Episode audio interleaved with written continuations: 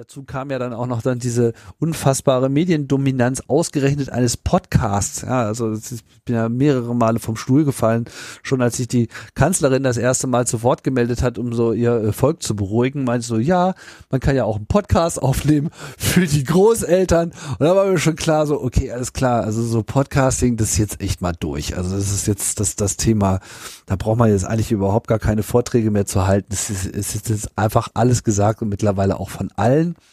Und äh, dazu dann eben auch noch diese unfassbare Dominanz des Drosten-Podcasts, wo ich mich ja immer noch ein bisschen beömmele darüber, wie überrascht der NDR selber mit diesem Erfolg äh, dieses Formats war, was für mich vollkommen klar war, ja, ich mich eigentlich auch ein bisschen geärgert habe, dass, dass ich den Drosten nicht schon vorher kennengelernt habe und den eine Woche vorher angerufen hätte. Das, das hätte ich so gerne gemacht, dieses Format. Das wäre so genau mein Ding gewesen. Aber gut, war halt nicht so.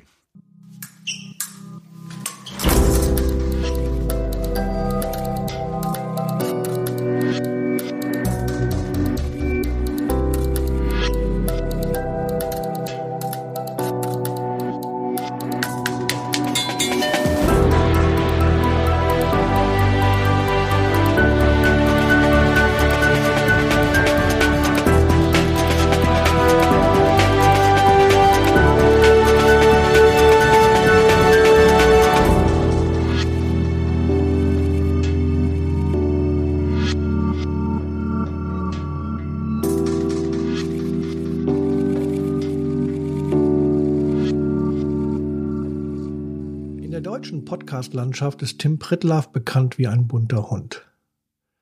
Nicht nur, weil er mit seinem Podcast-Label Metaebene eine ganze Reihe bekannter und beliebter Podcast-Formate betreibt, sondern weil er wie kaum ein anderer dafür steht, das Medium zu stärken und zu fördern. Dabei geht es nicht in erster Linie um große Reichweiten, sondern vielmehr darum zu zeigen, dass Audio über besondere Eigenschaften verfügt. Gerade schwierige Inhalte können über gesprochene Sprache perfekt vermittelt werden. Vor allem, wenn man sich, wie in Podcasts, ausreichend Zeit nimmt, die das Erklären und Vermitteln nun mal braucht. Die Gesprächspodcasts von Tim dauern dann auch schon mal drei Stunden oder manchmal sogar länger. Und der Erfolg gibt ihm recht. Viele Menschen wollen es eben ganz genau wissen. Das ist übrigens auch ein Kennzeichen jener Menschen, die sich im Chaos Computer Club tummeln und dort immer wieder zeigen, wie rasant sich unsere Gesellschaft mit dem Aufstieg des Digitalen wandelt. Tim Pritlaff hat den Club und seine zentralen Veranstaltungen entscheidend mitgeprägt. Wie der CCC ist auch Tim immer wieder seinen eigenen Weg gegangen, darauf bedacht, sich nicht vereinnahmen zu lassen. Denn nur aus der Unabhängigkeit erwächst jene Freiheit, die dem Neuen immer wieder Chancen ermöglicht. Ich wünsche euch nun viel Spaß mit Tim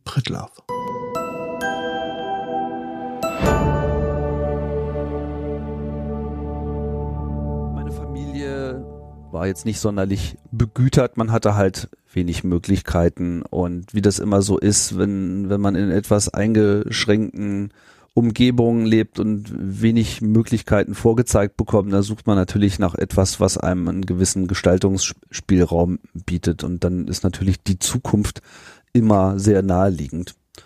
Und die Zukunft, das war halt irgendwie Computer. Das war irgendwie ein Thema. Das kann man sich heute gar nicht mehr so richtig vorstellen.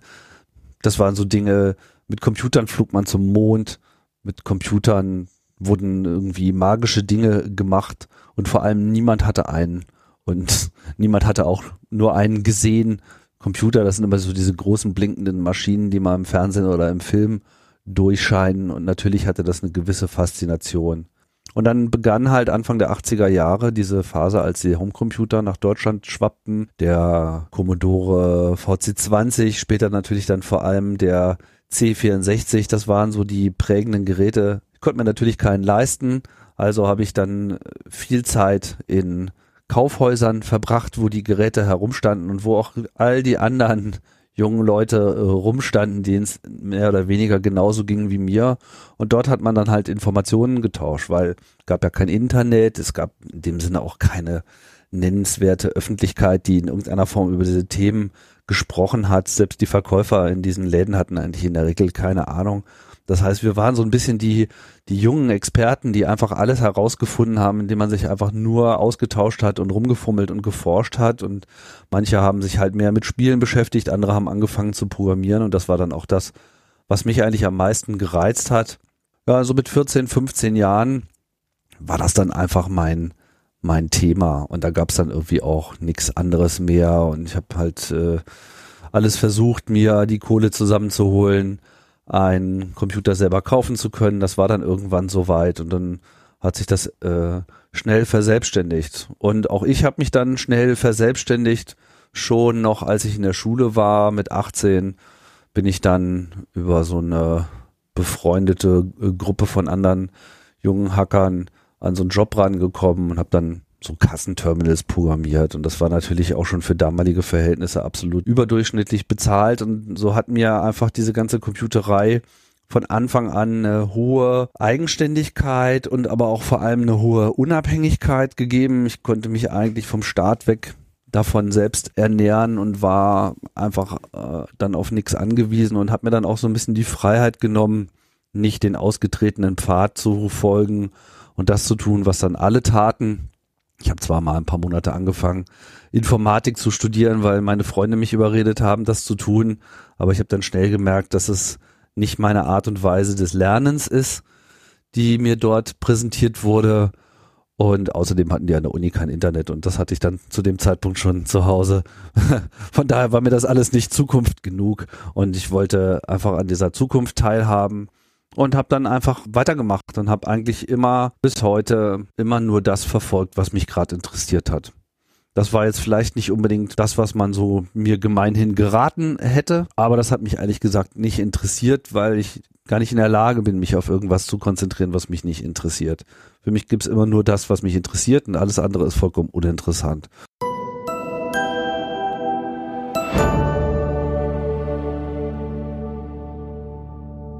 Jetzt nicht von so vielen Role Models umgeben und äh, auch aus der Familie heraus, da gab es äh, einfach keine, keine Karrieren, da gab es keine Leben, die jetzt irgendwie mir als großes Vorbild gedient hätten. Meine Mutter war im Wesentlichen einfach arm dran, das kann man nicht anders sagen. Flüchtlingskind nach dem Zweiten Weltkrieg, x-mal die Städte äh, gewechselt, dann so in den 70er Jahren als alleinerziehende Mutter, das ist einfach kein Spaß gewesen. Das ist ja heute schon kein Spaß, aber damals war das einfach nochmal ungemein äh, anders. Ich denke, sie hat mich da einfach an der langen Leine äh, gelassen, weil sie einfach gesehen hat, dass ich eigenständig mir meine Dinge äh, suche und es ohnehin relativ wenig Sinn hatte, mich da auf irgendeinen Weg zu schicken. Und das war insofern auch ganz richtig, weil ich hätte eh nichts anderes gemacht dieser Wunsch vieler Leute, einem Berufsbild zu folgen oder einer Ausbildung zu folgen, das erschien mir selbst für mich vollkommen unlogisch, weil ich wollte ja in die Zukunft.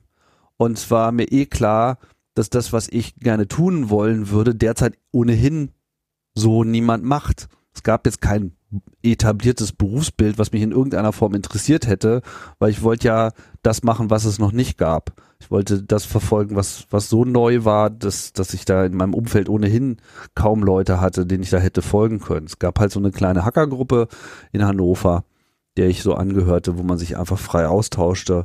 Und das waren alles so selbstständige, unabhängige Leute, keiner, der jetzt irgendwie bei Siemens gearbeitet hätte oder irgendwie sowas Vergleichbares, sondern die alle irgendwie ihren eigenen Stiefel machten, ihre eigenen Firmen gründeten, einen Computerladen aufmachten oder was auch immer, die auch, sagen wir mal, nicht so festgelegt waren. So der eine, der einen Computerladen hatte, der hatte dann halt parallel oder vorher noch ein Taxiunternehmen und so. Also es waren einfach alles so vom, vom Geiste her auch Leute, die jetzt nicht der Meinung waren, sie müssten jetzt hier irgendeinem gesellschaftlichen Konsens folgen, sondern die willens und in der Lage waren, so ihr eigenes äh, Ding zu machen. Die die merkwürdigsten Konstellationen hatten, aber die vor allem auch alle davon geprägt waren, von dieser Begeisterung für die neue Technologie und die vor allem auch alle gesehen haben, dass da einfach noch so viel zu holen ist, dass das, was der Status quo war, überhaupt nicht ansatzweise auch nur das abbildet, was, was äh, in den nächsten 10, 20 Jahren zu erwarten ist. Und dieses Gefühl für The Future is Coming, das weiß ich nicht, das, das war ein unbeschreiblicher Faktor in all dem, was ich gemacht habe. Und ich habe einfach auf die Zukunft vertraut. Ich wusste einfach, die Dinge werden eh nicht so bleiben, wie sie sind. Da muss ich mich jetzt mit dem, wie sie jetzt sind, auch nicht groß beschäftigen. Ich meine, das mit diesem Studium, das, das, da war ich halt, was war, wie alt war ich da? 19 oder 20. Äh, das habe ich halt ein paar Monate gemacht und mich hat das einfach furchtbar gelangweilt. Also ich und war, also erstens war ich nie ein Freund von diesem Frontalunterricht. Das ist einfach nicht mein Ding. Ähm, ich kann auch sehr schlecht arbeiten mit so einem externen Takt die jetzt sagen, so jetzt muss das gelernt werden, jetzt muss das gelernt werden und jetzt schreiben wir eine Arbeit und so weiter. Das hatte ich alles in der Schule, das hat mich da schon total genervt. Und ich wollte einfach immer allem die Zeit geben, die es brauchte, weil wenn man sich in irgendwas richtig reinfuchst, dann, dann kann man das nicht mit einem Zeitplan machen. Dann muss man einfach die Zeit dafür aufbringen, die es braucht.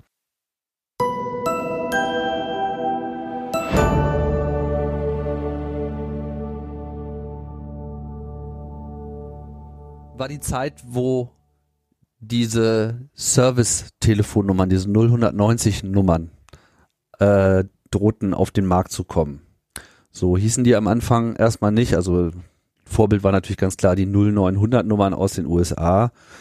Also die sogenannten Telefonmehrwertdienste, wo man also anruft und äh, höhere äh, Gebühren für bezahlt, um dann dafür einen Mehrwert zu erlangen. Und wie sollte es anders sein? Es war halt vor allem so die Pornoindustrie, die die Ohren äh, hochdrehte und sagte, upsa, neue Technologie, das ist doch total super.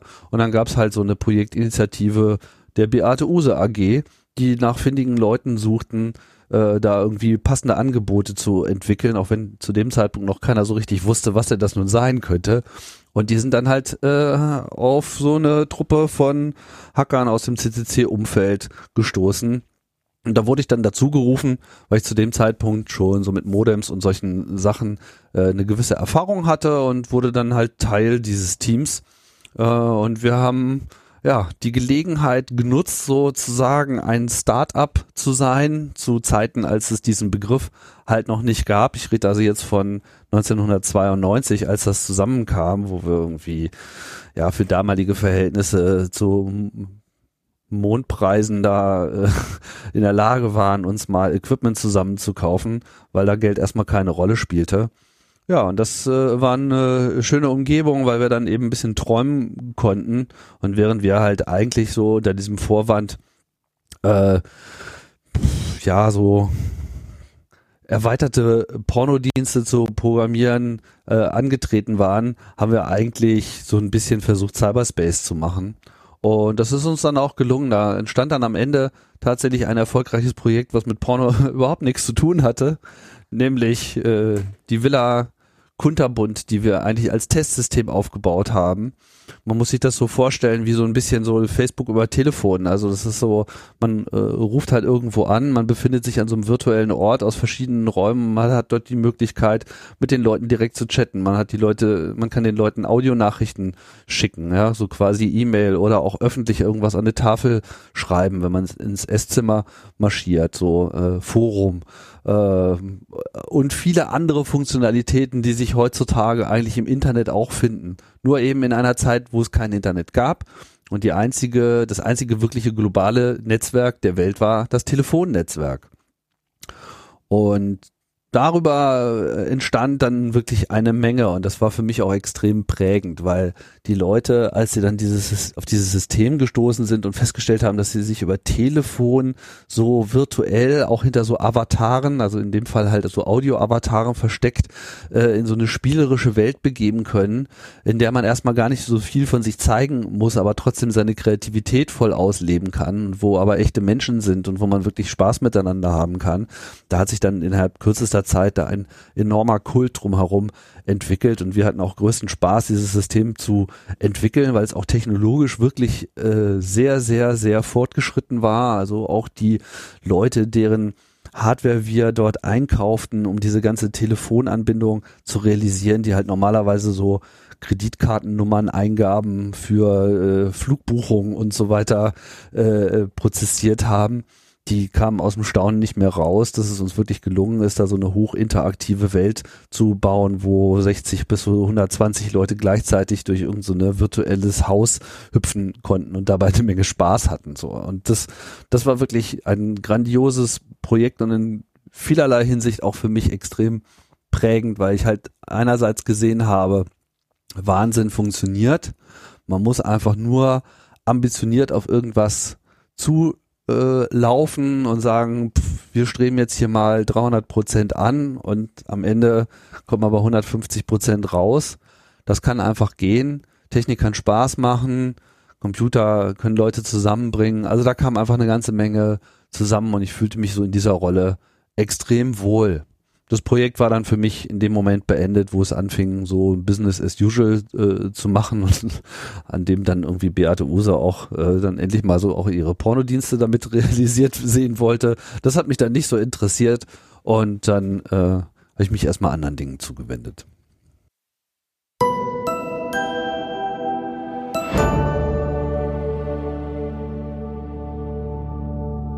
Also ich bin 95 nach Berlin gekommen und war eigentlich von Anfang an dick im Saft so in dem äh, Chaos Computer Club Umfeld. Das hatte ich natürlich in Hamburg schon kennengelernt. Da hatte ich mich dem aber noch nicht so explizit hingegeben. In Berlin kam noch mal was anderes zusammen, weil dort war es halt der Chaos Computer Club Berlin, relativ neu gegründet und vor allem von vornherein so eine 50-50 Split zwischen Leuten, die aus dem Westen kamen und Leuten, die aus dem Osten kamen.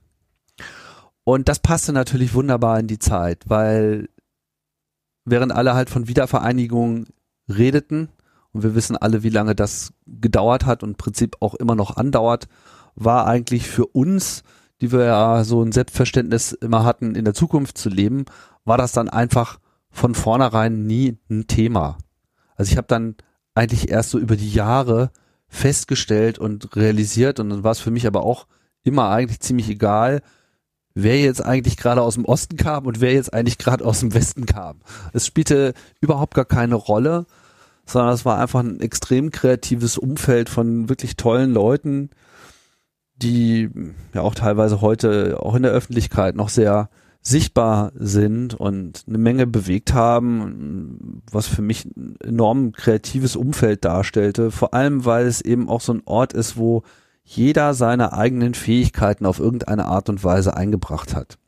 Und so hat der CCC Berlin und dann halt im Zuge auch eines extrem beschleunigten Wachstums über die Berliner Grenzen hinaus und Hamburg hinaus äh, ist ja der Club gerade so von Ende der 90er in die 2000er rein einfach auch eine extrem sichtbare Sammlungsbewegung geworden für Leute, die sich halt einerseits mit Technologie ähm, beschäftigen, aber andererseits eben auch Sachen wichtig sind, wie Freiheit, Privatsphäre, Datenschutz, all das so. Diese aufgeklärte, aber auch gesellschaftspolitisch extrem interessierte Gruppe von Menschen, das war einfach ein ein Umfeld, in dem ich mich einfach sehr, sehr, sehr wohl fühlte, dem ich mich sehr nahe fühlte und wo ich auch Bock hatte, noch meine äh, Dinge zu tun.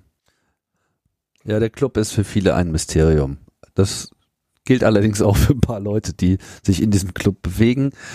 Ähm, V. Holland, der den CCC gegründet hat, war eine extrem prägende äh, Figur und dass er 2001 verstarb, war ja war für uns alle nicht schön, weil er einfach so als Philosoph viele Dinge schon vorhergesehen hat und als selbstverständlich äh, formuliert hat, wo andere noch überhaupt nicht verstanden haben, was Sache ist. Es gibt ja diesen schöne, diese schöne Zeitungsanzeige, dieses Tuvat TXT, was äh, 84 in der äh, Entschuldigung, 81 in der Taz erschienen ist. 1981, ja, Klammer auf, Ausrufezeichen, Klammer zu, und wenn man sich das durchliest, was dort von ihm als die Themen der Zukunft ausgerufen wurden, das liest sich wie Tagesschau 2020.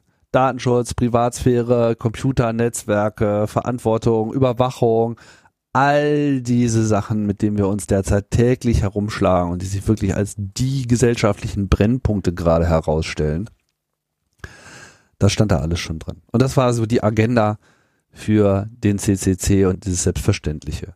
Und deswegen hatte man so diesen Blick, immer, immer in der Zukunft zu leben. Und dieses, dieses, dieses Gefühl machte sich, wenn man sich in dieser Community aufhielt, auch immer die Runde, weil man hatte halt einfach immer jemanden zu jedem technischen Thema zur Hand.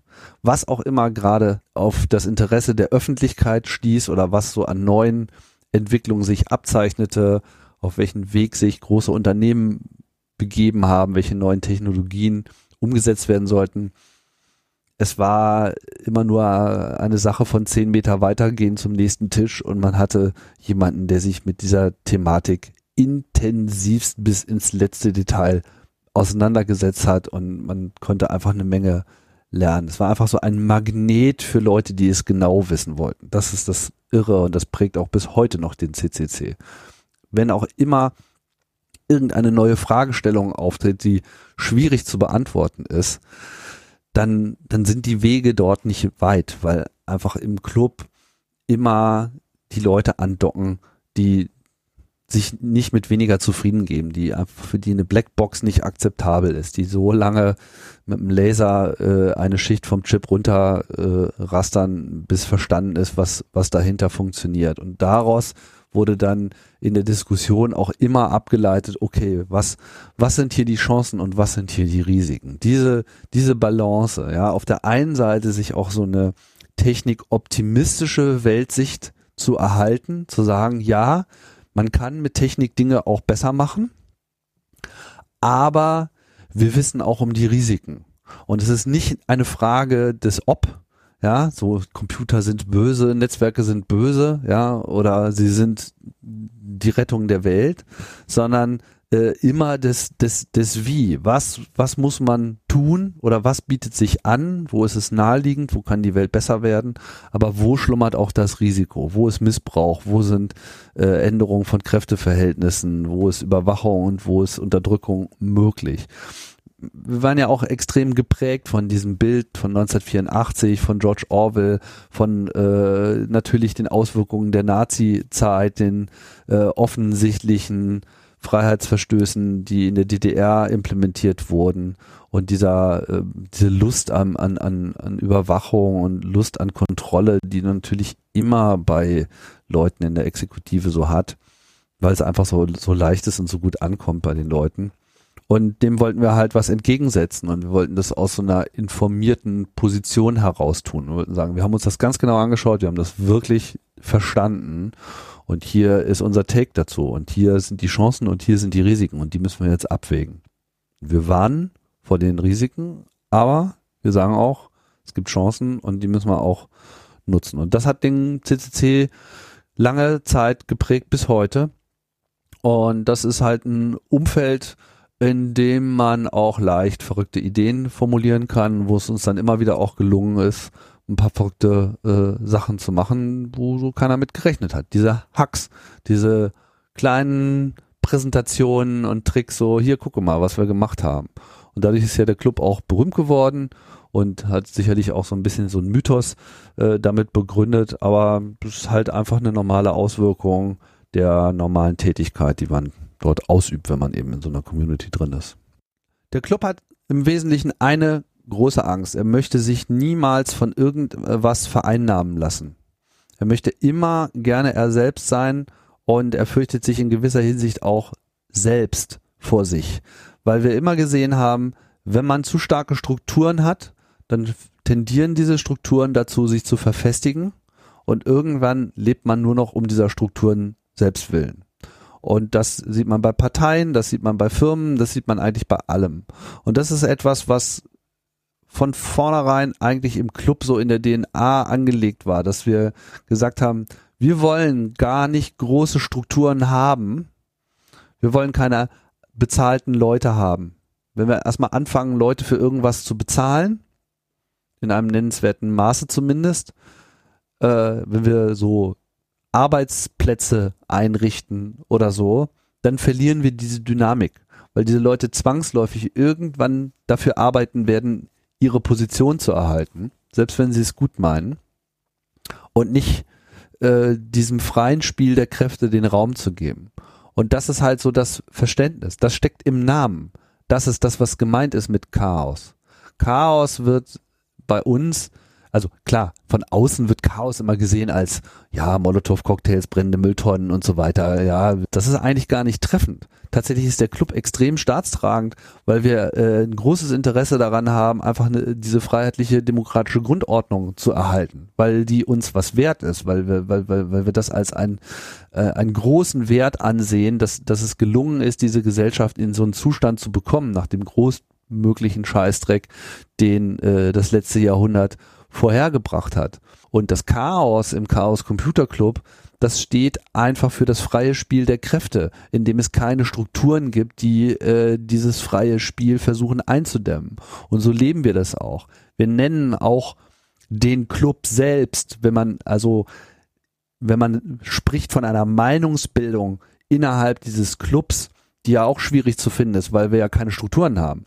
Wir sprechen immer vom Chaos was wohl das Chaos davon denkt. Und es ist immer ein Reinfühlen, es ist immer ein, ein Versuchen, den, den aktuellen Zustand zu messen, indem man einfach all diese umherfliegenden Partikelchen und Meinungen versucht zu gewichten. Und das, das ist eine große Kraft, dass der Club es äh, bis heute geschafft hat, sich das im Kern zu erhalten. Damit sage ich nicht, dass es nicht Streit gibt über viel. Es gibt viel Streit. Der Discord, die Auseinandersetzung ist eigentlich das, das, das Wesentliche, was, was in diesem Chaos auch drinsteckt. Dass wir aber auch akzeptieren, dass wir alle sehr unterschiedliche Meinungen haben.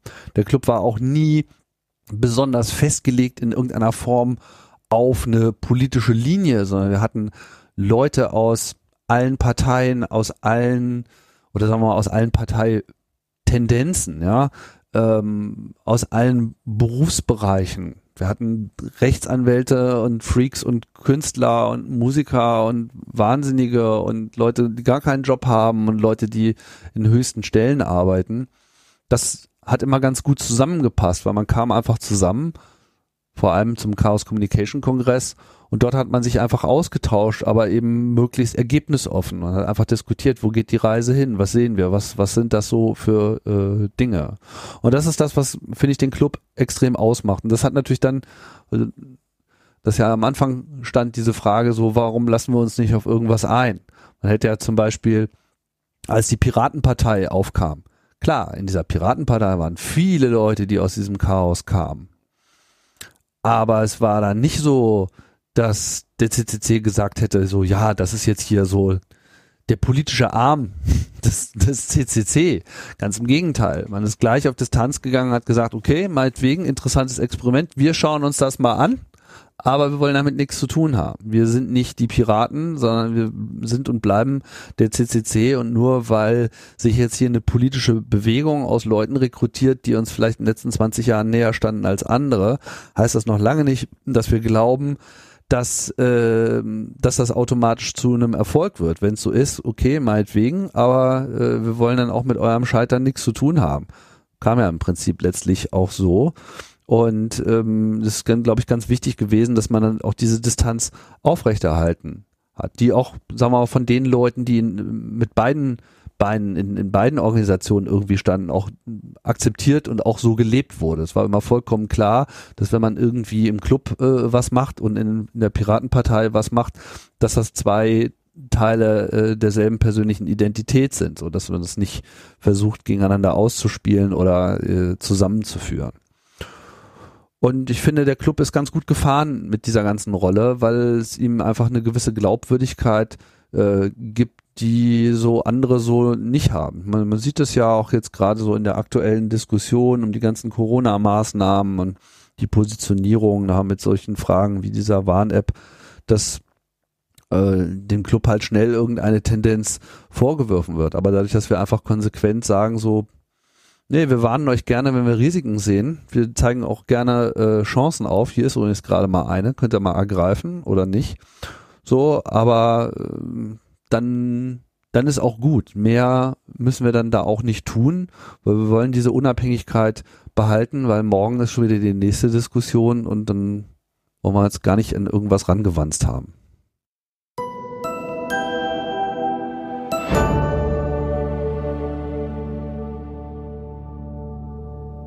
Der Chaos Communication Kongress, da steckt es schon im Namen. Dasselbe Chaos, was den ganzen Club ausmacht, macht auch diese Veranstaltung aus. Und das halt wieder in diesem positiven Sinne freies Spiel der Kräfte. Es gibt nicht eine Person, die diesen Kongress organisiert. Alle organisieren diesen Kongress. Der Kongress ist eine freiwillige Veranstaltung von freiwilligen Leuten, die alle an einem Strang ziehen.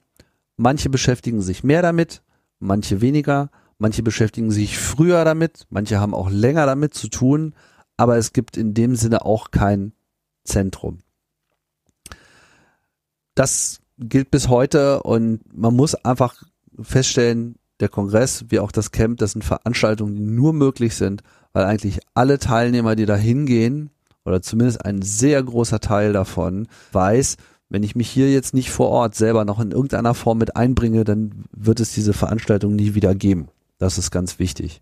Das ist nicht irgendeine Dienstleistung des Chaos Computer Clubs, da zahlt man dann Eintritt und dann, dann nimmt man so an ihr teil und dann geht man wieder nach Hause, das mag vielleicht für einige wenige äh, manchmal so aussehen oder einige wenige geben, die das so leben, aber das ist halt einfach nicht die Realität. Die Realität ist, alle machen mit und wir haben dieses schönen, diesen schönen Begriff der Engel, Leute, die also teilnehmen, aber auch mithelfen.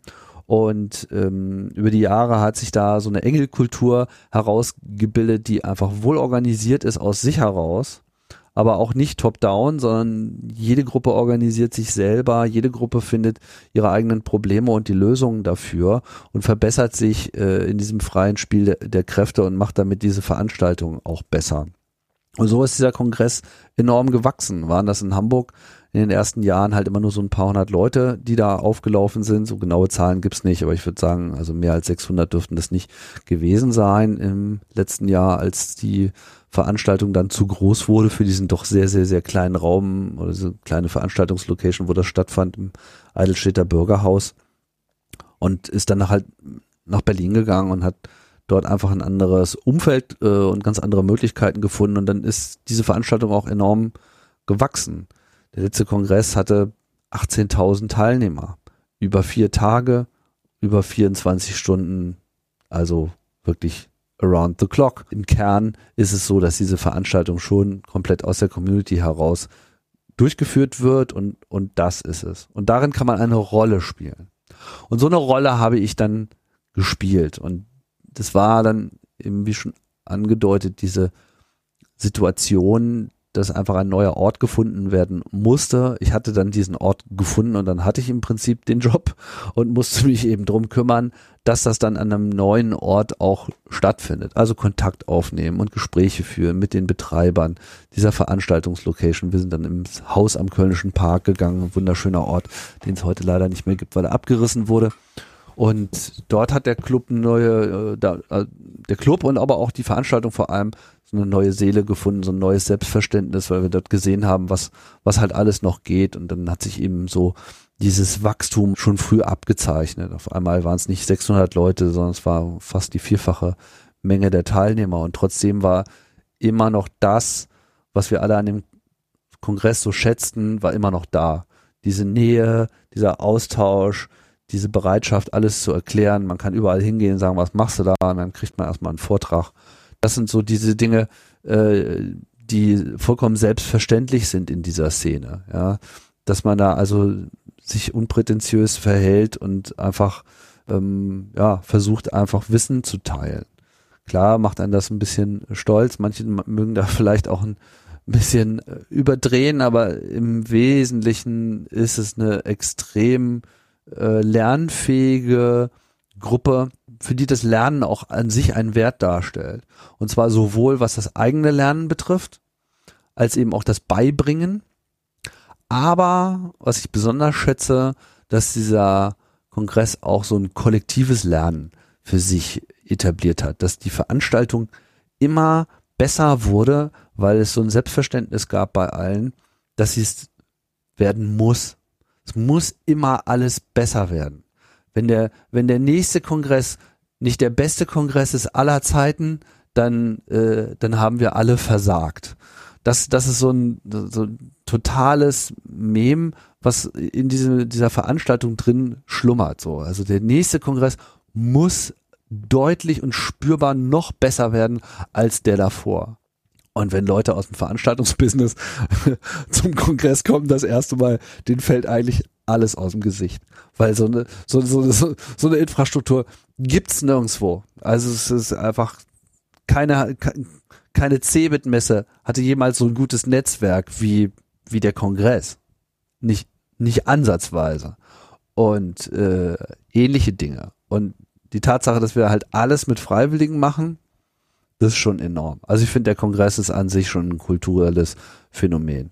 Ich hatte die Gelegenheit, ein paar Jahre lang halt meine Ideen dort äh, einzubringen und alle dahin zu treiben, zu sagen, so hier, hör mal, wie wäre es denn, äh, wenn, und das klingt zwar jetzt alles etwas unvorstellbar, aber ist das nicht die beste Voraussetzung, das dann auch zu tun? Und da findet man halt im Club dann auch schnell viele Freunde, die sagen so, ah, heller Wahnsinn, völlig überdrehte Vorstellung, äh, Ziele, die unerreichbar scheinen, da bin ich dabei. So, das ist doch, das ist doch genau das, was wir jetzt brauchen. Und das, das ist das, das, das Tolle daran, warum ich mich äh, bis heute immer noch sehr wohlfühle in diesem Umfeld, dass, dass einfach Leute sich von sowas nicht abschrecken lassen, wo alle anderen immer sagen würden, ach, das ist das Risiko zu groß, was das wieder kostet, das klappt doch eh nicht, da wüsste ich jetzt gar nicht, wie ich das machen soll, lass uns das mal lieber so machen wie immer, das sind die Leute ja gewohnt, irgendwie, man kann sie auch nicht alle äh, immer wieder mit was Neuem konfrontieren. Das hast du immer. So. Und im Club ist es anders. Im Club ist es immer so, ja, wie kriegen wir denn das noch geiler hin?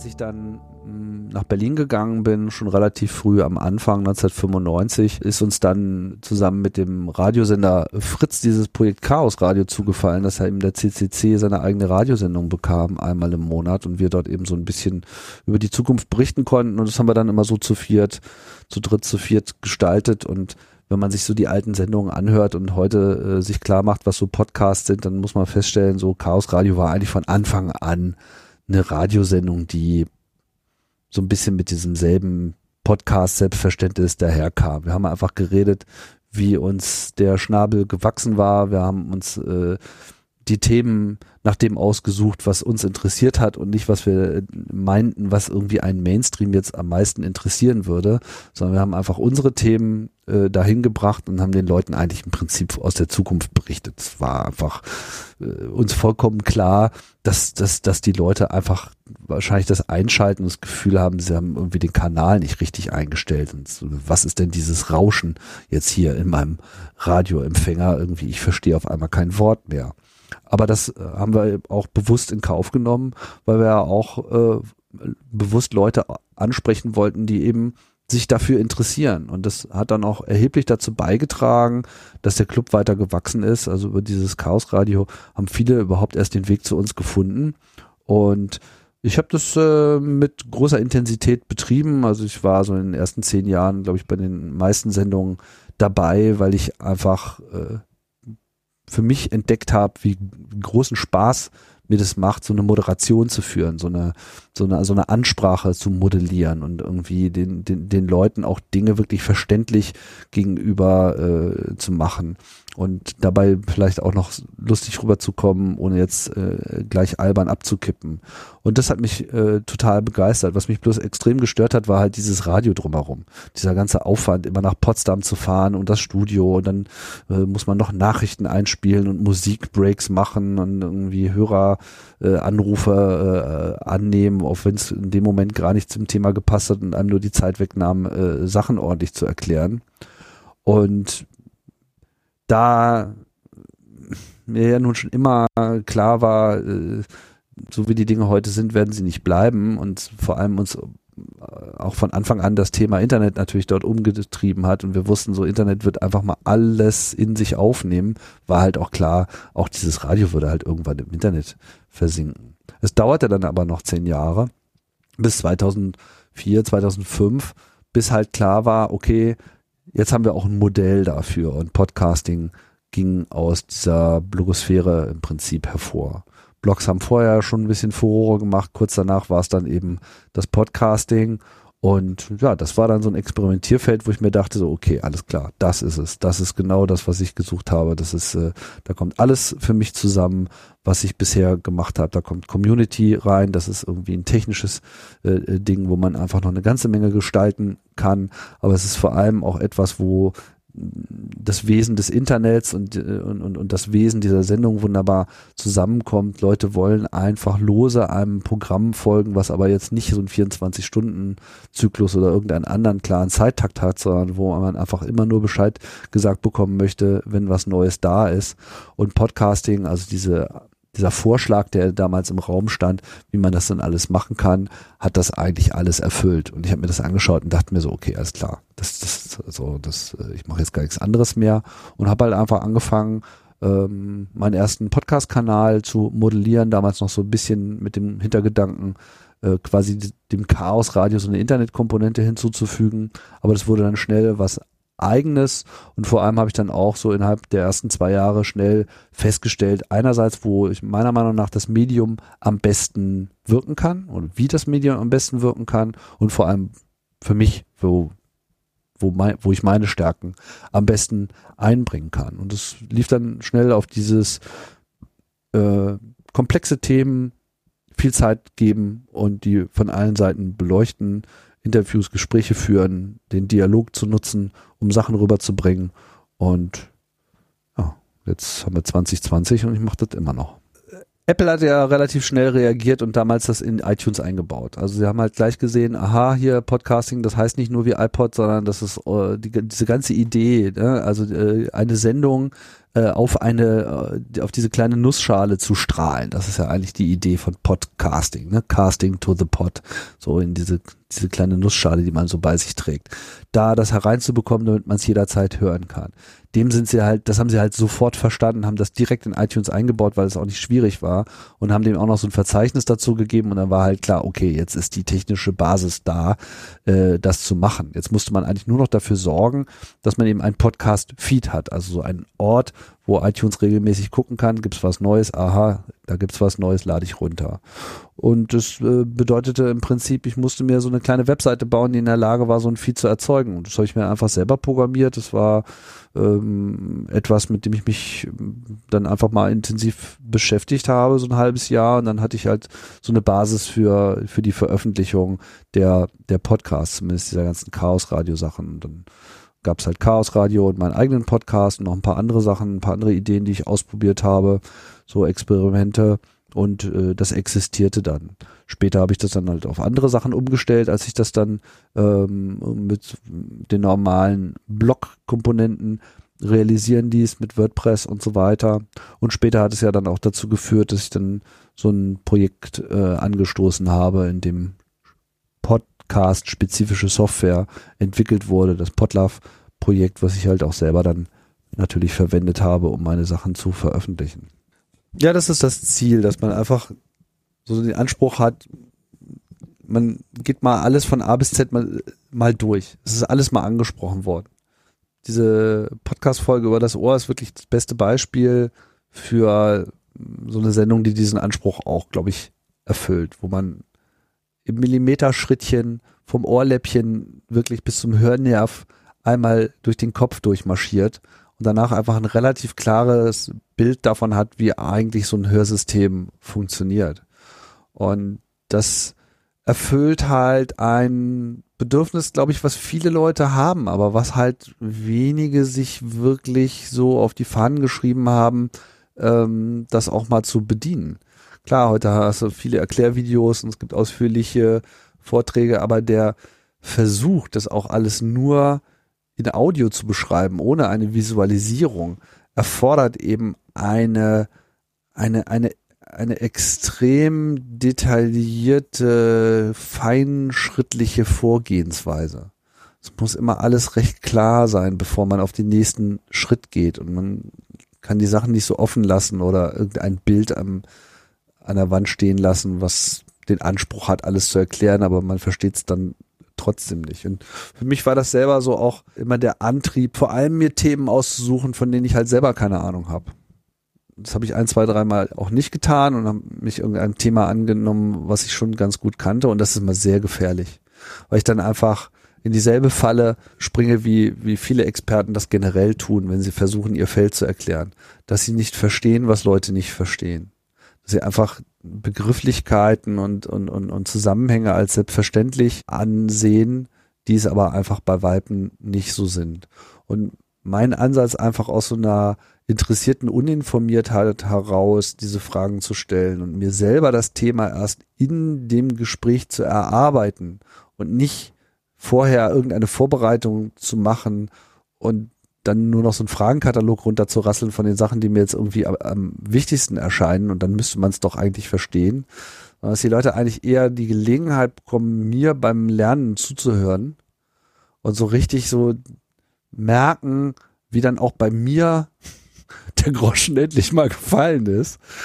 Das ist, das ist, glaube ich, so etwas, was viele für viele auch ganz faszinierend waren, weil sie das so mitfühlen konnten. Das habe ich oft aus, aus Feedback so herausgehört, dass das fast schon mitfieberten, irgendwie, ob ich denn jetzt auch, jetzt müsste ich doch die Frage stellen. Und dann hast du diese Frage gestellt und ich dachte nur so perfekt. So. Also es ist, weil man ja versucht, so als Moderator, als Fragensteller selber so ein bisschen so der Proxy zu sein für alle, die, die gerade zuhören, aber die ja nicht im Raum sind. Und das, das, das war irgendwo eine ganz gute Idee, glaube ich. Also das, das, das hat einfach ganz gut verfangen und war ja dann auch Vorbild für viele andere äh, Formate, wie auch den Forschergeist Podcast und äh, funktioniert ganz gut. All diese Dinge gleichzeitig zu tun, ist das Ergebnis eigentlich einer jahrelangen Forschung in dem Bereich. Ich weiß, dass ich, als ich angefangen habe, hat mich alles noch äh, extrem viel Konzentration gekostet. Ich habe anderthalb Stunden Gespräch gemacht und ich war danach fix und foxy. Ich war einfach vollkommen ausgehöhlt, mein, mein, mein, mein Kopf war leer, ich musste erstmal tief durchatmen und irgendwie was trinken, was essen, mich beruhigen, hinlegen, keine Ahnung. Aber mit der Zeit, wie das eben so ist, wenn man Dinge äh, öfter tut, bilden sich so Automatismen ein, also positive Automatismen. Also das, man ist es gewohnt, das zu tun und man, man kann es dann einfach so im Hintergrund ablaufen lassen. Man, man, man arbeitet das alles schon unterbewusst ab. Und am Ende ist so ein Podcastgespräch zu führen Multitasking.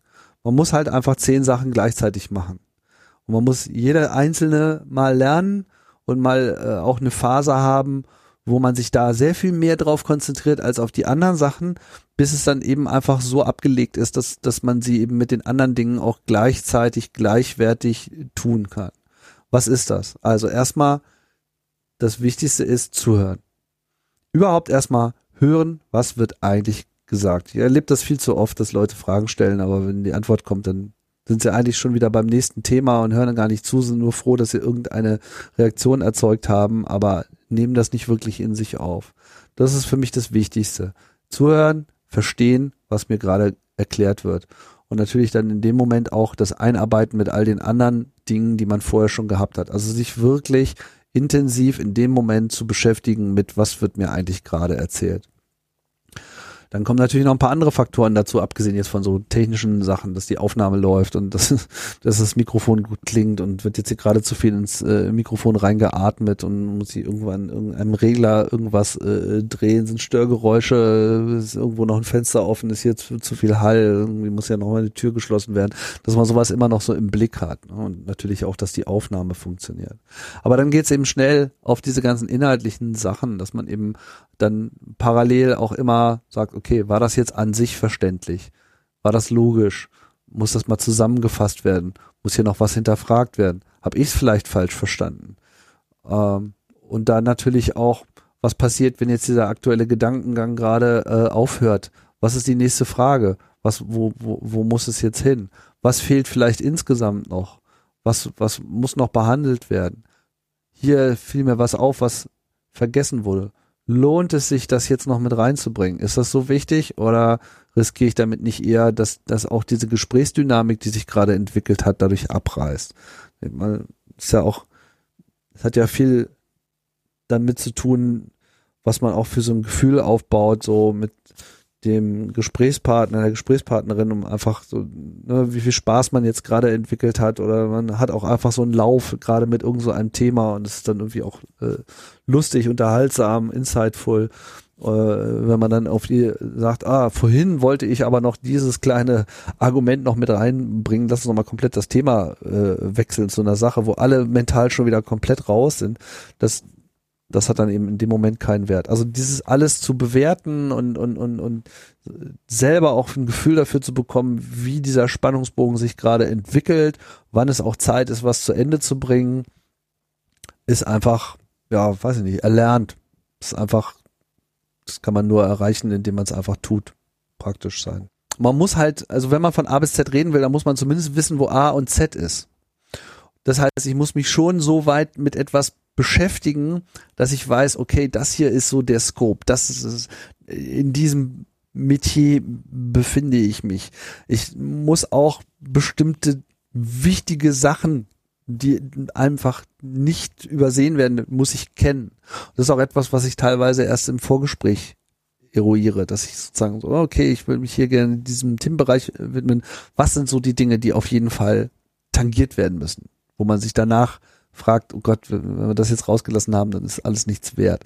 So eine Sachen dafür auch ein bisschen so ein Gefühl zu bekommen. Also es ist so eine Art Vorbereitung, ohne sich vorzubereiten. Das ist so ein, so, so ein, so ein Annähern. Ich will in etwa wissen, in welchem Feld sich das äh, befindet. Dann hat es aber auch oft noch ein bisschen was damit zu tun, okay, sind die Leute unter Zeitdruck? Ist das jetzt irgendwie, was weiß ich, ich unterhalte mich mit irgendeiner Astronautin, die hat halt irgendwie eine Stunde Zeit und ich weiß, das Fallbeil fällt genau nach dieser Stunde. Dann ist sie wieder für irgendwas anderes eingetaktet und dann ist sie aus dem Raum raus und alle Fragen, die ich bis dahin nicht unterbekommen habe, werde ich nicht mehr stellen können. Da kann ich nicht sagen, ah, lass noch mal eine halbe Stunde da sitzen.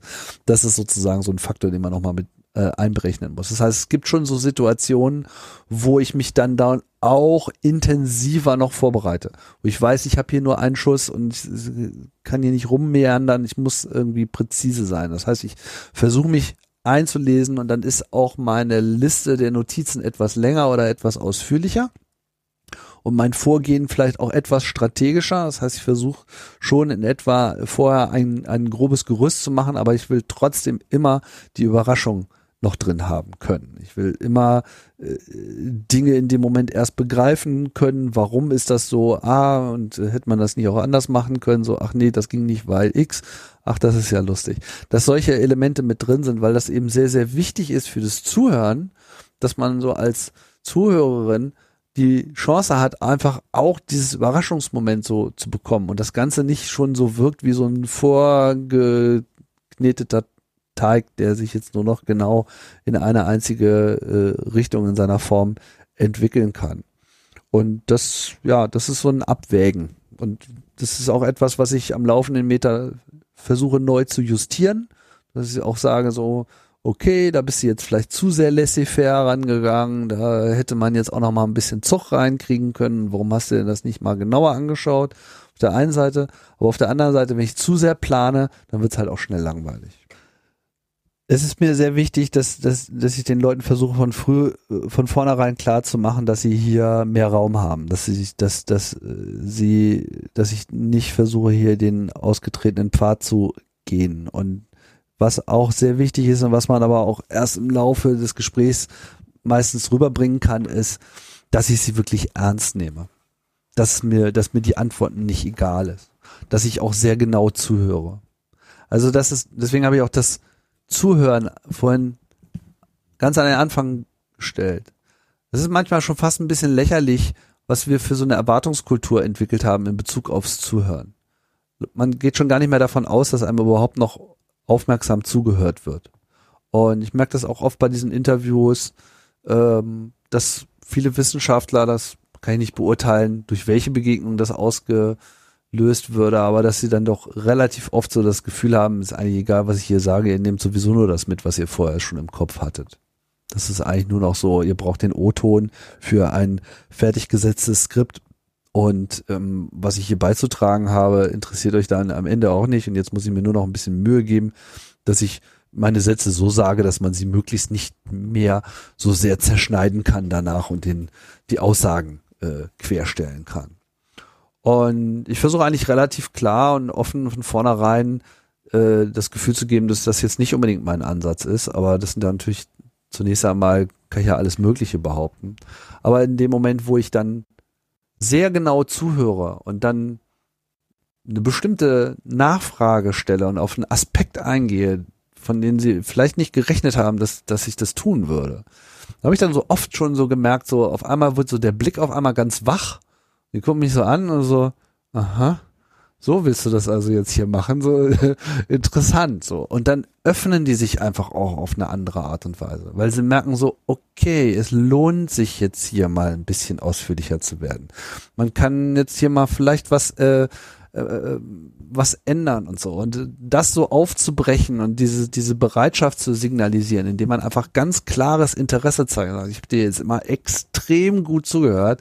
Was ist denn hier? Kann man das so und so verstehen? Bedeutet das nicht auch das und das? Und dann, weiß ich nicht, dann kriegt man auch entsprechendes Feedback und wenn die Leute dann anfangen zu sagen, so, das ist aber jetzt eine interessante Frage und äh, selber anfangen nachzudenken und aber dann auch so den, den Spaß zu entdecken, dann kriegt das Ganze auch so eine Dynamik rein und das, das finde ich ist äh, das Erstrebenswerteste. Das, das sind dann so die richtig tollen Interviews, wo man dann wirklich so am Ende da sitzt und sich denkt so, boah, das war aber jetzt mal echt ein geiles Gespräch.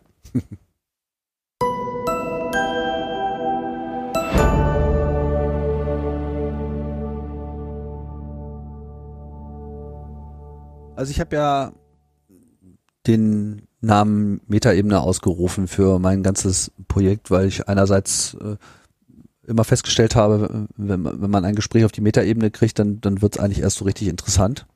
Auf der anderen Seite ist es sozusagen auch die Metaebene, unter der dann halt eben meine ganzen Podcast-Projekte versammelt sind. CAE war jetzt im Prinzip der Start und hat erstmal gezeigt, okay, Interviewformate, das funktioniert und das, das mache ich auch besonders gerne. Aber ich habe ja dann auch andere Dinge verfolgt. So die Freakshow ist halt so die lustige Nerdrunde, wo man irgendwie ein bisschen albern sein kann und über die Zukunft äh, quatscht und über Technologie und all diese ganzen Sachen. Die versucht halt auch vor allem so ein bisschen Unterhaltung zu bringen. Und andere Experimente, die jetzt nicht mehr laufen, wie Not Safe for Work, waren halt einfach pure Unterhaltung, wo man einfach den ganzen Wahnsinn des Internets durchgraben hat und sich äh, trefflich über alles amüsiert hat, was bei drei nicht auf den Bäumen war.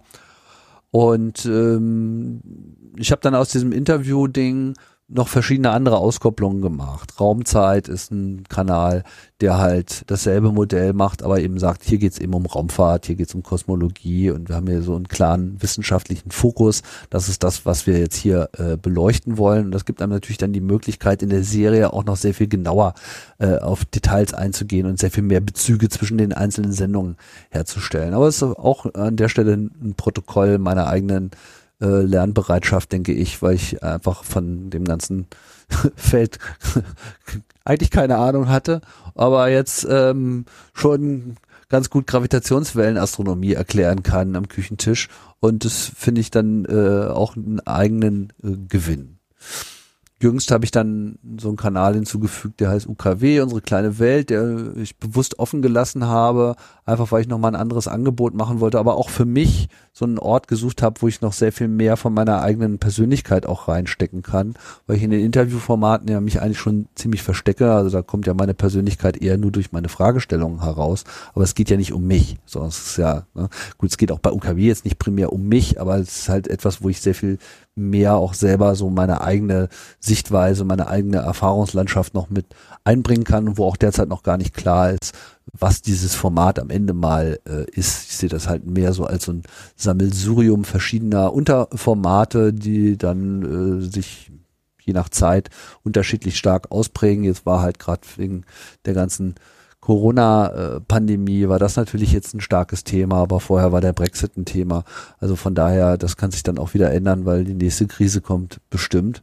Ja, und so gehe ich da einfach heran. Also ich möchte halt ein Angebot machen für eine weitere Zielgruppe, aber nicht jeder Podcast ist jetzt was für jeden. Es gibt Leute, die können nur was mit den Interviewsachen und den Wissenschaftsthemen anfangen. Es gibt Leute, die wollen einfach nur lustig äh, unterhalten äh, werden und, und, und bevorzugen solche Formate. Andere haben halt ein hohes politisches äh, Interesse und hören dann bei Logbuch Netzpolitik rein, was mit dem Linus zusammen macht, was halt sehr on point und sehr äh, Nachrichten getaktet ist, während die anderen Sachen halt jetzt nicht so sehr an der Nadel irgendeines Newsflows hängen. Und das ist so in der Summe finde ich das ganz gut und ich bewerte regelmäßig immer mal wieder so, welche Projekte mh, hm, ich jetzt eigentlich äh, intensivieren möchte oder welche ich vielleicht ein bisschen hinten anstelle oder vielleicht auch mal komplett einstelle das äh, ergibt sich so. Ich meine, so über 15 Jahre passiert natürlich viel und es wird dann wahrscheinlich auch in der Zukunft nicht anders aussehen. Das war ohnehin gerade so eine äh, Zeit, in dem sich auch einige andere Dinge äh, geändert haben in meinem Leben. Ich noch einen kleinen äh, Puffer hatte und dann erstmal einfach so in die mm, Phase eingestiegen bin und dann einfach auch mal geguckt habe, okay, was, wie, wie kann denn das überhaupt funktionieren? Ich habe dann erst so nach zwei, drei Jahren 2009 eigentlich erst so richtig gesagt, okay, jetzt äh, gucken wir mal, wie das geht. Ich hatte dann ein auch so ein Interview-Podcast-Projekt zusammen mit ähm, Aktion Mensch zusammen gemacht. Das war sehr schön, die Gesellschaft da, wo man schon mal gesehen hat, so okay, alles klar, sowas funktioniert äh, auch in Zusammenarbeit mit anderen Organisationen, gerade so NGOs, finde ich ja, sind ja generell äh, gut geeignet, um Podcasts zu nutzen, so für ihre Öffentlichkeitsarbeit. Und äh, das erschien mir dann so ein Weg zu sein. Auf der anderen Seite gab es natürlich aber auch für meine ganzen Formate, die ich bis zu dem Zeitpunkt einfach so gemacht habe, auch ein gewisses Interesse. Und ich habe dann irgendwann mal reingehört und Leute haben halt einfach gesagt, wir würden das auch ganz gerne mal finanziell unterstützen. Und äh, ich habe dann halt einfach diese Spendenmöglichkeit geschaffen. Und zu meinem, zu meiner größten Freude hat sich das ähm, etabliert, weil einfach viele Leute sagen so, okay, das ist alles kostenlos, das ist alles werbefrei und es versucht auch nicht mit irgendwelchen Bullshit-Argumenten äh, daherzukommen, sondern es steht einfach so für sich und äh, es ist klar, dass wenn das nicht in irgendeiner Form mittelfristig mal ein bisschen Geld abwirft, dass es es dann halt irgendwann vielleicht nicht mehr geben wird. Und das war dann zu dem Zeitpunkt den Leuten dann schon so viel wert, dass sie gesagt haben, so ja, so jetzt bitte aber auch nicht. Dann tue ich doch mal irgendwas äh, regelmäßig raus. Und das hat sich dann so über die Zeit immer weiter gesteigert, dass jetzt einfach äh, klar ist, dass vor allem die Community dieses Programm trägt. Das ist einfach ein community-finanziertes Projekt. Und solange es diese Community gibt und solange die Community der Meinung ist, der Tim, der soll das mal weitermachen, so, weil das wäre jetzt blöd, wenn das äh, nicht macht, dann würde mir nämlich was fehlen im Leben. Äh, solange wird es weiter bestehen. So, dann, dann, dann gibt's das auch. Aber ich muss dazu keine Paywalls aufstellen, ich muss dazu keine äh, Abopreise benennen. Ich vermeide es einfach generell, ein Leistungsversprechen zu machen, weil ich eben auch weiterhin so arbeiten will, wie ich das eben auch schon mit 14 getan habe. Dass ich einfach sage, ich möchte mich nur den Sachen widmen, die mich interessieren und ich will nicht in irgendeine eine Verpflichtung eingehen, die ich dann am Ende eh nicht erfüllen kann, weil sie mich auf einmal nicht mehr interessiert. Und ich denke auch, dass das, was mich interessiert, was ich so intuitiv verfolge, einen viel höheren Wert hat als als alles andere sein könnte. Dass, dass da eine eigene Qualität drin steckt, dass man, dass man sozusagen Leuten Freiheiten gibt. Im Prinzip ist das so diese Idee auch des Grundeinkommens, die hier so äh, realisiert wird. Was ich, wo ich ja auch ein großer Verfechter von bin, von der Grundidee. Dass man einfach sagt, man kauft die Leute einfach erstmal frei aus ihren Pflichten und dann wird sich schon zeigen, was sie am besten können und am meisten tun wollen. Und nicht jeder ist jetzt so ein Freidenker und Freikünstler und muss irgendwie äh, die ganze Zeit nach irgendwas streben, sondern Leute sind auch mit einer gewissen Regelmäßigkeit und mit einer gewissen Stabilität der Verhältnisse äh, auch glücklich und können das sehr viel besser machen und ordnen sich vielleicht eher in so ein System einer Firma oder einer größeren Organisation ein, wo viele zusammenarbeiten und wo man jetzt nicht unbedingt so kreativ arbeitet, sondern halt einfach die Dinge wegschafft, die in dem Team gemacht werden müssen und dann ist es auch wunderbar.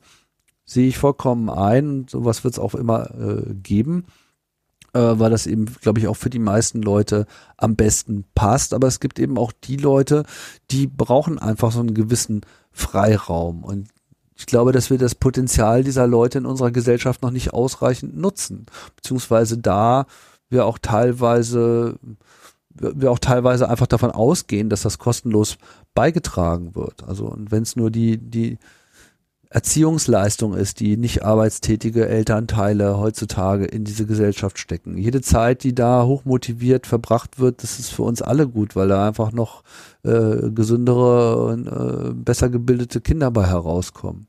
Oder Leute, die ihre Zeit in irgendein Ehrenamt stecken, ob es jetzt Schiedsrichter sind oder Leute, die sich in der Straßenarbeit engagieren oder äh, in, in anderen Bereichen mehr oder weniger kostenlos einbringen dann aber immer sagen müssen, na ja, das hat aber eine gewisse Grenze für mich, weil ich kann jetzt dieses Engagement auch nicht beliebig weit treiben, weil ich muss ja auch noch ein bisschen Geld verdienen, obwohl sie eigentlich mit sehr wenig zufrieden wären. Und ich glaube, dass an der Stelle so etwas ähm, greifen kann. Wir sehen ja eigentlich das Internet, dass in den letzten Jahren solche Projekte immer mehr möglich werden, dass immer mehr Leute haben, so eine Unabhängigkeit zu, auch zu erreichen, durch eben Crowdfunding-Kampagnen, durch äh, einfachere Zahlungswege, um so kleinste Beträge regelmäßig auf den Weg zu geben, was die einzelnen Leute nicht belastet, die einfach sagen, so hier, das sind so die, die 10, 20 Sachen, die für mich wichtig sind, die unterstütze ich, da werfe ich jetzt mal, was weiß ich, verteile ich mal 100 Euro im Monat äh, einfach drauf. Das, das sind alles Dinge, die ich entweder wichtig finde oder die mich auch konkret äh, unterhalten und beleben und informieren. Das ist das für mich wert. Das ist sozusagen meine Rundfunkgebühr oder mein, mein, mein, mein gesamter gesellschaftlicher Beitrag, unabhängig von einem Steuersystem und einem politisch geplanten Verteilungsschlüssel, der natürlich auch wichtig ist. Und äh, ich würde das gerne sehen, dass sich das noch weiter manifestiert. Und äh, in meinem Fall ist es jetzt einfach mein erklärter, meine erklärte Marschrichtung, weil ich dränge mich niemandem auf, niemand muss mich hören, niemand muss mich bezahlen. Aber wenn den Leuten das äh, was wert ist, dann hilft es mir natürlich enorm, wenn sie sich äh, an der Stelle beteiligen und äh, da ja, kann man auch eine Existenz drauf aufbauen gibt natürlich Leute, die, die so einen Weg als schwierig erachten und sagen so, ah, mir wäre das ja zu unsicher und so, wenn ich irgendwie auf so einer Basis leben müsste. Aber dann denke ich mir halt immer so, naja, aber wie, wie viele Leute müssen dir kündigen, bevor du ein Problem hast? So, und sind meistens bei den meisten Leuten irgendwie nur ein oder zwei. Von daher ist das alles relativ. Ja, ich denke, der Podcast ist jetzt irgendwie an dem Punkt angekommen, wo man Leuten nicht mehr erklären muss, was es ist. Also nicht jeder hört Podcasts, aber jeder weiß, dass es die gibt. Und das, das ist, glaube ich, so das, äh, der Punkt, der, der so zu erreichen war und der sich meiner Meinung nach auch abgezeichnet hat. Also klar, man kann jetzt immer groß rumposaunen und sagen, ich habe es ja schon immer gesagt. Ich habe es auch schon immer gesagt, aber ich könnte jetzt auch nicht meine Hand dafür ins Feuer legen, dass ich jetzt irgendwie diesen Zeitraum oder diese dieses Ausmaß so vorhergesagt habe. Für mich war eigentlich eher immer wichtig, kann das Format für sich funktionieren. Ist mir eigentlich egal, ob das Mainstream ist oder nicht. Äh, Hauptsache es funktioniert. Ja, also mein Lieblingsspruch über Podcasts ist ja immer so diese Frage, die von Journalisten oft gestellt wird, so, ja, kommt der Podcast irgendwie aus der Nische raus? Wo ich halt immer sage, naja, der muss ja gar nicht raus. Das Tolle ist ja, da kommt ja die Nische rein. Also dass man so vertikale Zielgruppen sehr äh, genau damit äh, versorgen kann. Das ist ja eine, eine Kernqualität dieses Formats, was sonst halt noch spezialisierte Blogs schaffen, aber nicht mit demselben Appeal. Und äh, was sicherlich gibt es natürlich auch tausend Videokanäle auf YouTube, die so ihre eigenen Spezialgruppen äh, herstellen. Trotzdem zeigt sich, dass der Podcast einfach ähm, eine andere Bindung hat und vor allem auch ganz andere Längen erzeugen kann. Also während so bei YouTube alles vermieten wird, was länger als zehn Minuten ist, ist ein Podcast, der zehn Minuten Dauer hat, der verdient ja fast den Namen gar nicht. Also es ist einfach der Ort, wo lang ausführlich diskutiert wird, wo Meinungen gebildet werden können, wo wirklich ein richtiger Diskurs stattfindet, wo man einen Mehrwert zu anderen Sachen auch noch mit schaffen kann, ja, wenn man was weiß ich, Verlage haben das ja mittlerweile auch entdeckt und festgestellt, Podcasts können hier über die eigentliche schriftliche Vermittlung von Informationen hinaus auch nochmal neue Aspekte äh, bedienen, weil die Leute es ja auch in anderen Situationen hören. Wenn ich lese oder wenn ich mir ein Video anschaue, dann muss ich halt mit meiner vollen Aufmerksamkeit dabei sein und kann eigentlich nicht sehr viel anderes machen. Das heißt, alles andere muss ruhen.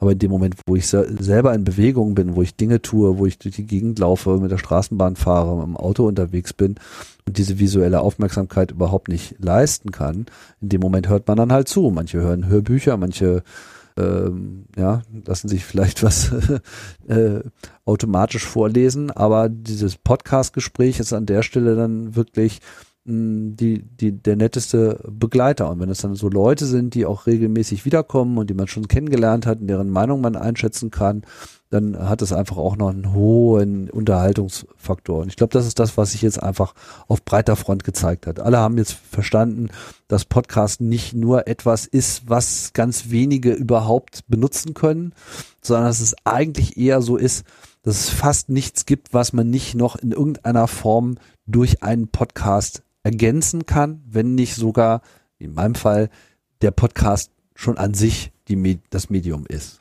Gut, ich meine, das hängt natürlich dann erstmal mit den Zielen ab, die man so sozusagen mit dem Podcast an sich äh, verbindet.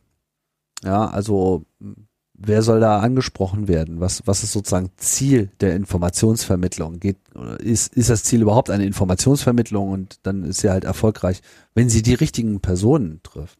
Also Zahlen, klar, große Zahlen sind natürlich immer was Tolles.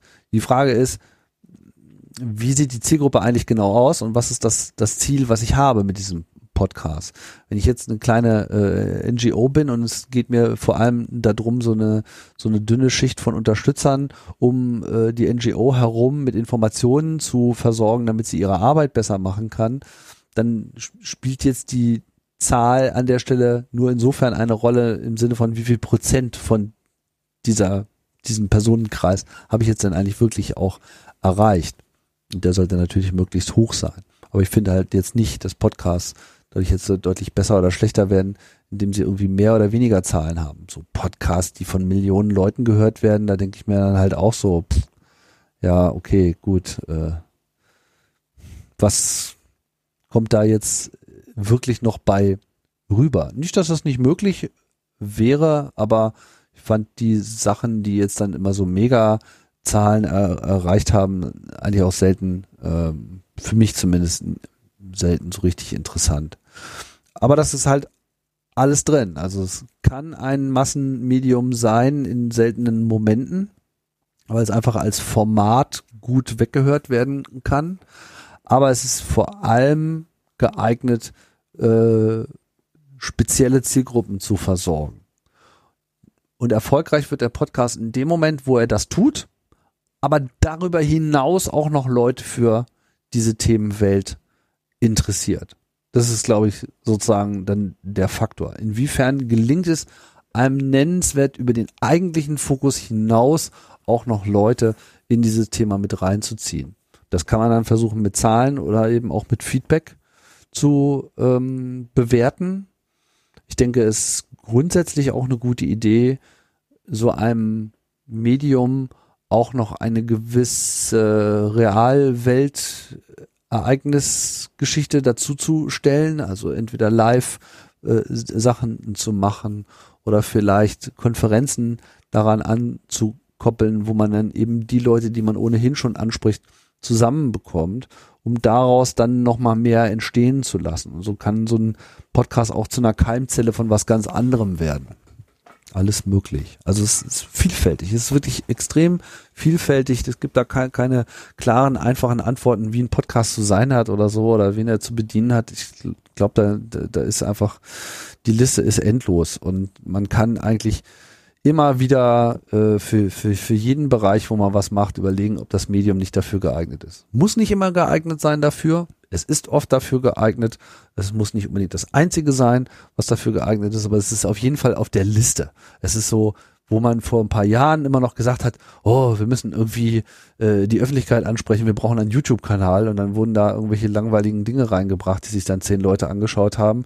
Ja gut, äh, dann äh, ist man zwar da auf derselben Tanzfläche, wo alle anderen auch sind, bloß da schaut halt keiner hin. Während man eben sehr viel erfolgreicher sein kann in einem kleinen Raum, wo einfach das Interesse größer ist, wo Leute einfach wissen, aha, das ist jetzt hier genau mein Special Interest und das ist mir tausendmal mehr wert als irgendeine äh, überdrehte, äh, viel zu überfinanzierte Starproduktion.